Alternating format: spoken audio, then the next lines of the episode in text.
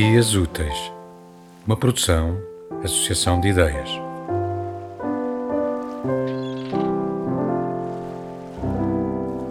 Silvestre cambaleia só pelo carreiro, parando aqui e ali para se apoiar nos muros de pedra, quebra-cabeças de granito lançados à sorte e sem argamassa que se veja, milagres da ação do homem, como a conquista do espaço, ainda por acontecer, o milagre da rádio e da televisão, a conquista dos mares nos idos de 500, de preferência a salvo dos naufrágios e da fuzilaria dos teutónicos. Silvestre vai passo a passo, titubeando, rumo à porta deixada encostada por António, que resolveu sair ao caminho do pai a contar-lhe o que tem visto. Foi o segundo a sair porta fora naquele final de noite, depois do homem do chapéu de feltro que visita Teresa com cada vez maior frequência nas ausências de Silvestre. É esse recado que se prepara para levar ao ouvido do pai. Há um chapéu pendurado a bengaleiro que não lhe pertence a si. É o seu dever de justiceiro criança, a coberto da noite, mas sem capa de herói que se veja. Mas isso pouco importa.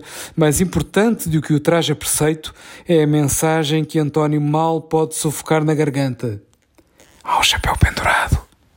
Deve a verdade ao pai, que nunca lhe deu maus tratos, ao contrário de Teresa, do mestre Francisco, dos malandris mais crescidos. Há um homem que vai à nossa casa quando vosso Messê não está.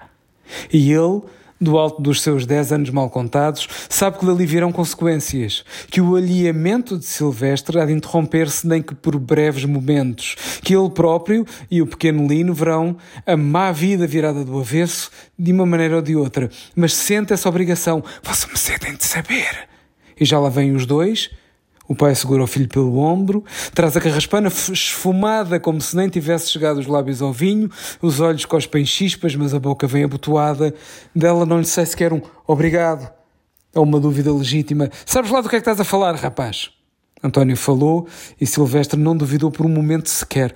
Limitou-se a fivelar a revolta que lhe espicaçava o orgulho, aguardando pelo momento propício. Aproximam-se de casa e Teresa toma já conta da soleira da porta, tem o sentido, o sexto, o quinto, pouco importa, de mulher bicho que fareja o perigo por baixo da indiferença ensaiada por Silvestre.